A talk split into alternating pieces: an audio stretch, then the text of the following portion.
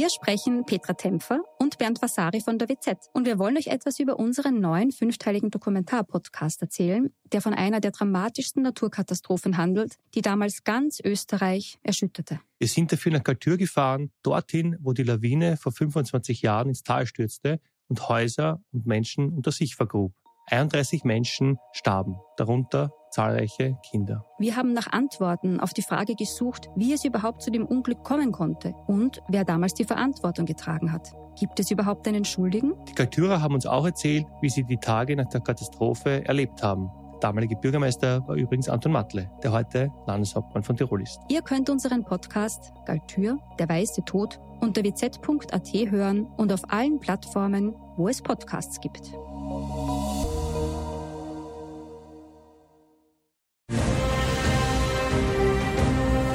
Sie hören stets bereit, den Podcast über Militär- und Sicherheitspolitik.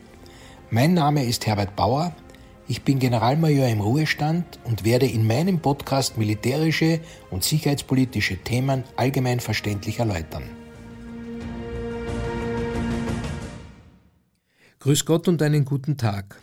Heute möchte ich der Frage nachgehen, wie China neue Weltmacht werden möchte. Am 16. Oktober 2022 wurde der 20. Nationalkongress der Kommunistischen Partei Chinas in der großen Halle des Volkes in Peking eröffnet. Der Generalsekretär der Kommunistischen Partei Chinas und Vorsitzender der Zentralen Militärkommission sowie Staatspräsident der Volksrepublik China, Xi Jinping, führte den Vorsitz. Sehr geehrte Zuhörerinnen und Zuhörer, ich möchte Sie ein bisschen in die Atmosphäre eintauchen lassen, die der Parteitag ausstrahlt. Hierzu zitiere ich aus dem Bericht der Kommunistischen Partei Chinas zum Parteitag. Zitat. Die große Halle des Volkes zeigt sich majestätisch und feierlich. Die Atmosphäre der großen Halle mit 10.000 Menschen ist freundlich. Über der Tribüne hängt das Monogramm des 20. Nationalkongresses der Kommunistischen Partei Chinas und in der Mitte der Hinterbühne befindet sich das Parteiemblem aus Sichel und Hammer, auf beiden Seiten mit je fünf leuchtend rotenden Fahnen umrahmt. Auf den Balustraden der zweiten und dritten Etage der Besuchertribünen prangen in großen Lettern die wichtigsten Leitsätze.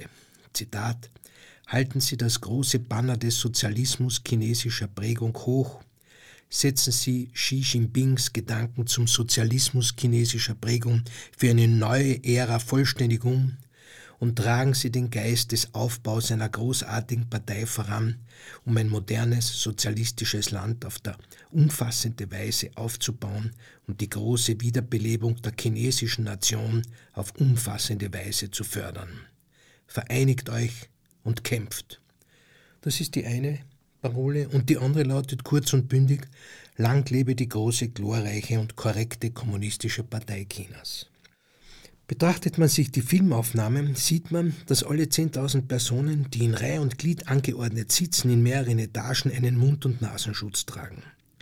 Um 10 Uhr beginnt die Veranstaltung und unter dem rhythmischen Klatschen und den Klängen einer Militärmusik marschieren die Mitglieder des Ständigen Ausschusses des Präsidiums des Kongresses ein, Xi Jinping an der Spitze.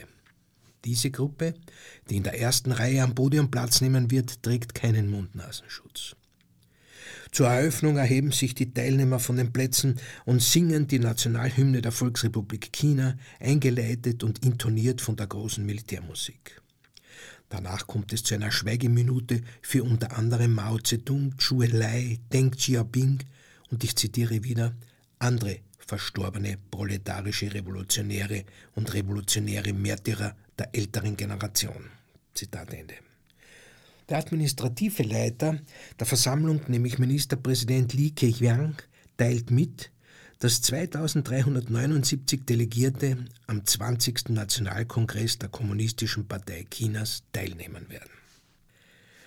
Xi Jinping wies in seiner Eröffnungsrede darauf hin, dass es die zentrale Aufgabe der Kommunistischen Partei Chinas sei, die Menschen aller ethnischen Gruppen im Land zu vereinen und zum Aufbau zu führen, ein mächtiges, modernes, sozialistisches Land auf umfassende Weise aufzubauen und die große Wiederbelebung der chinesischen Nation umfassend zu fördern.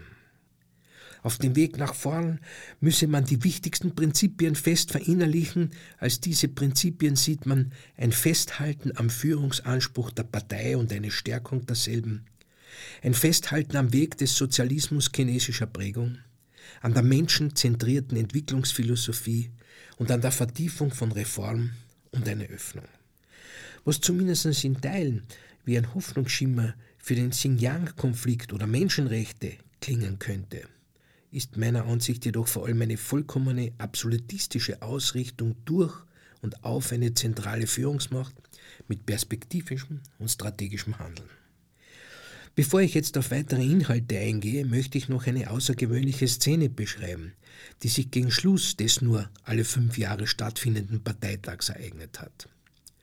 Zu dieser Abschlusssitzung waren internationale Kameraleute und Journalisten auf die Tribüne in der großen Halle des Volkes eingelassen worden und die Abstimmung mit der Etablierung der Macht von Xi Jinping stand unmittelbar bevor. Plötzlich wurde der neben Staats- und Parteichef Xi Jinping sitzende 79-jährige frühere Staatschef Hua Jintao von zwei Saalordnern offensichtlich gegen seinen Willen vor laufender Kamera vom Podium geführt. Mit stoischer Miene die Irritation des Abgeführten ignorierend, ungerührt geradeaus blickend, ließ Xi Jinping die von ihm zuvor eingeleitete Situation neben und hinter sich geschehen. Eine Erklärung der Situation blieb zunächst aus, auch die staatlichen Medien erwähnten die Szene nicht. Später wurde mitgeteilt, dass es sich um gesundheitliche Probleme gehandelt hätte und dass es Hu Jintao inzwischen wieder besser gehe. Die Bilder sprachen allerdings eine andere Sprache und man hat den ehemaligen Generalsekretär vorerst nicht mehr gesehen. Die außergewöhnliche Szene erfolgte kurz vor den Abstimmungen über die Verfassungsänderung, mit der die Führungsrolle von Xi Jinping noch tiefer verankert wurde. Die Gebrech, der gebrechlich wirkende Hu Jintao stand für das alte kollektive Führungsmodell mit Vertretern verschiedener Fraktionen und Altersbegrenzungen und befand sich damit wohl in Opposition zu Xi Jinping. Durch die Abstimmung als Parteichef bestätigt, geht Xi Jinping nun als Generalsekretär der Kommunistischen Partei Chinas und zugleich als Chef der Militärmission und Staatschefs Chinas in eine ungewöhnliche, weil bis dato nicht mögliche, dritte Amtszeit. Andere Meinungen werden nicht geduldet was ihn meiner Meinung nach wie andere Diktatoren der Speichelleckerei seiner Umgebung und der Gefahr des Irrtumsmangels aufrichtiger und ehrlicher Informationen aussetzt. Was waren nun wesentliche Inhalte des Parteitages? Nun, der Kongress forderte die gesamte Partei, die gesamte Armee, die Menschen aller ethnischen Gruppen im Land auf, sich eng um das Zentralkomitee der Partei mit Genosse Xi Jinping im Kern zu vereinen. Man warnt vor äh, leerem Gerede, das das Land in die Irre führen könnte und verlangt harte Arbeit, die das Land verjüngen wird und das Vertrauen stärken wird. Man möchte mit Herz und Verstand hart für den umfassenden Aufbau des Landes arbeiten und mutig voranschreiten. Man möchte ein sozialistisches, modernes Land sein und die chinesische Nation im vereinten Kampf umfassend voranbringen. Das ist das sogenannte zweite Jahrhundertziel, das bis zum 100. Gründungsjahr der Volksrepublik im Jahr 2049 erreicht werden soll. Das erste selbstgesteckte Jahrhundertziel im vergangenen Jahr, das die Beseitigung der Armut und die Realisierung einer Gesellschaft mit bescheidenem Wohlstand vorsah, habe man voriges Jahr erreicht. Nun möchte man sich weltpolitisch und wirtschaftspolitisch an die Weltspitze vorarbeiten. Auf einem Platz, der China nach Pekings Empfinden historisch begründet zusteht. Man möchte Nummer eins werden. Sie werden mich fragen, ob auch die Taiwan-Frage angesprochen wurde. Ja, natürlich. Man will dieser Selbstbestimmung und Unabhängigkeit Taiwans entschieden entgegentreten. Man will am Ein-China-Prinzip festhalten und in einer Gesamtstrategie der Partei die Taiwan-Frage in der neuen Ära lösen, indem man, ich zitiere, unerschütterlich die große Sache der nationalen Wiedervereinigung vorantreiben wird. In diesem Zusammenhang sei auch erwähnt, dass der Kongress sich darauf verständigte, die Volksarmee zu einer Weltklasse-Armee aufzubauen. Die Konferenz betonte, dass die Beschleunigung des Aufbaus der Volksarmee zu einer Weltklasse-Armee die strategische Voraussetzung für den umfassenden Aufbau eines modernen sozialistischen Landes sind. Man müsse Xi Jinpings Gedanken zur Stärkung des Militärs umsetzen und die Militärstrategie für die Mission und Aufgaben der Volksarmee im neuen Zeitalter effektiv erfüllen. Ich darf dazu anmerken, dass sich dieser Anspruch nicht zuletzt auch bereits sehr stark in der Aufrüstung der Marine zeigt. Der dritte Flugzeugträger wurde auf Kiel gelegt, die U-Boot-Flotte laufend erweitert, die Modernisierung der Truppe schreitet zügig voran. Ohne jetzt weiter und tiefer auf die Inhalte des Parteitags einzugehen, möchte ich hier kurz an das sogenannte Seidenstraßenprojekt erinnern, auch Belt and Road Initiative genannt, welches nicht zuletzt ein Vehikel zur Erreichung der großen Ziele sein soll. Es handelt sich hierbei um eine von der Volksrepublik China initiierte Strategie, die darauf abzielt, Asien mit Afrika und Europa über Land- und Seenetze zu verbinden. Ziel ist es, den Handel zu steigern, die regionale Integration zu verbessern und das Wirtschaftswachstum zu fördern. Von Chinas Präsident Xi Jinping 2013 geprägt, ist der Name von dem Konzept der Seidenstraße inspiriert, die vor 2000 Jahren als Netzwerk von Handelsrouten China über Jahrhunderte hinweg über Eurasien mit dem Mittelmeer verband. Es gibt eine transkontinentale Passage, die China auf dem Landweg mit Südostasien, Südasien, Zentralasien, Russland und Europa verbindet und eine maritime Seidenstraße des 21. Jahrhunderts, eine Seeroute, die Chinas Küstenregionen mit Südost- und Südasien, mit dem Südpazifik, dem Nahen Osten und Ostafrika sowie mit Europa verbindet. Weitgehend noch wenig im Bewusstsein ist die Bedeutung einer Route über die Arktis, wo die zurückgehende Vereisung des Nordpols neue Optionen durch verkürzte Routen für die Schifffahrt eröffnet. China hat das im Auge. Sah man im Konzept vorerst vor allem ein großes Investitionsprogramm in die Infrastrukturentwicklung für Höfen, Straßen, Eisenbahnen, Flughäfen sowie Kraftwerke und Telekommunikationsnetze, scheint sich nun das Schwergewicht vermehrt auf Produktion und Handel, nicht zuletzt zur Schaffung eines eigenen Wohlstandes in China zu verlagern. Was wir also sehen können, ist ein strategisches Gesamtkonzept mit weitreichenden Überlegungen, das weit in die Zukunft reicht und China auf den Weg zur Weltmacht führen soll, auch wenn die Null-Covid-Politik und die Konfrontation mit den USA sich im Moment belastend für die chinesische Wirtschaft auswirken. Schauen wir uns in diesem Zusammenhang auch noch einen außenpolitischen Akzent Richtung Europa an. Der erste europäische Staatschef, der nach dem 20. Nationalkongress der Kommunistischen Partei Chinas zu Besuch kam und dies auch mit dem ersten Besuch in China seit seinem Amtsantritt verband, war der deutsche Bundeskanzler Olaf Scholz. Bei diesem Zusammentreffen in Peking wies Xi Jinping darauf hin, dass sich die praktische Zusammenarbeit zwischen China und Deutschland in den letzten 50 Jahren seit Aufnahme der diplomatischen Beziehungen weiter vertieft habe und der Umfang des bilateralen Handels um fast das Tausendfache zugenommen habe.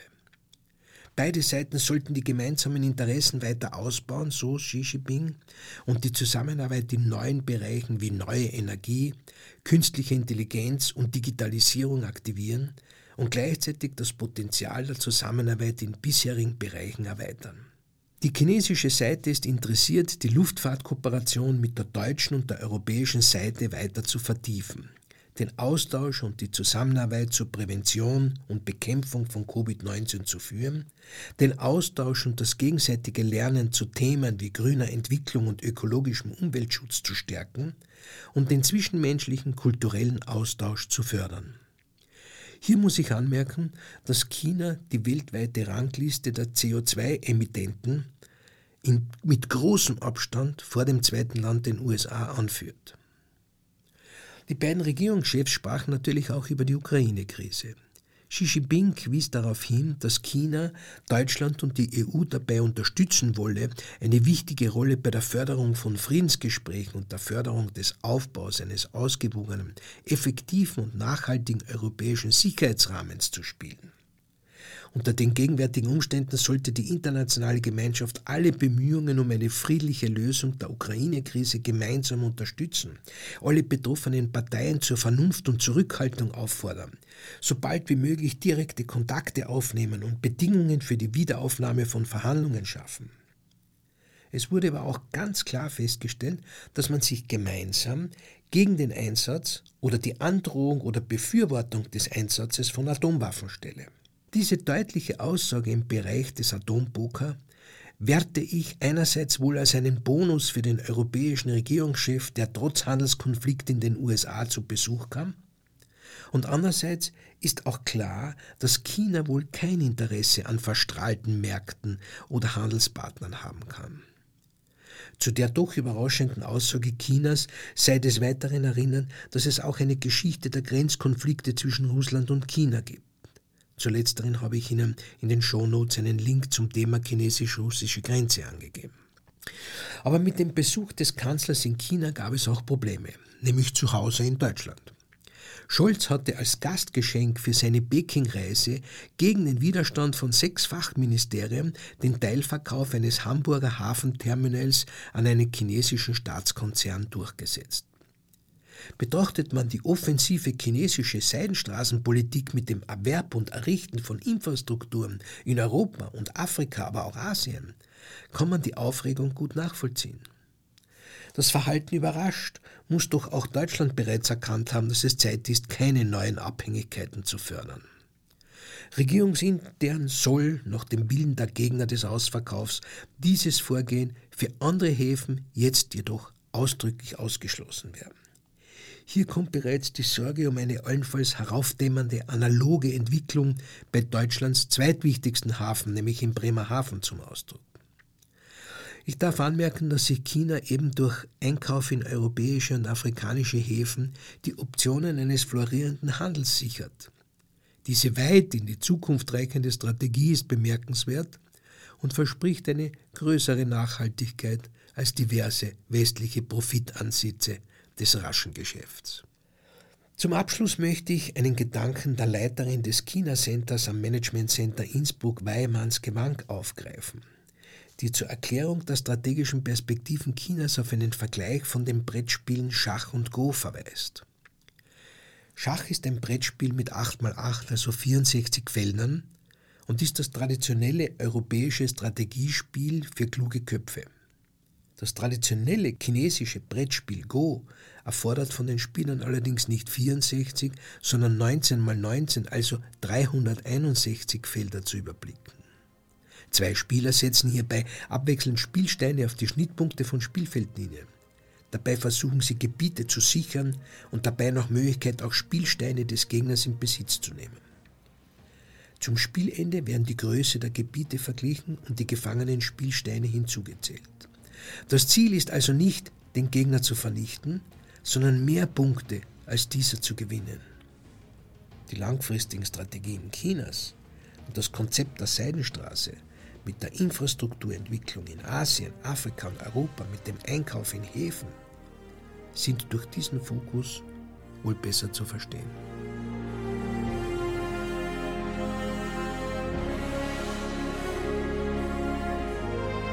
Sie hörten Stets bereit, den Podcast über Militär- und Sicherheitspolitik. Sollten Sie Fragen zum Militär oder zu sicherheitspolitischen Themen haben, schreiben Sie mir bitte ein E-Mail an stets bereit at missing-link.media. Vielen Dank fürs Zuhören. Bis zum nächsten Mal. Ihr Herbert Bauer.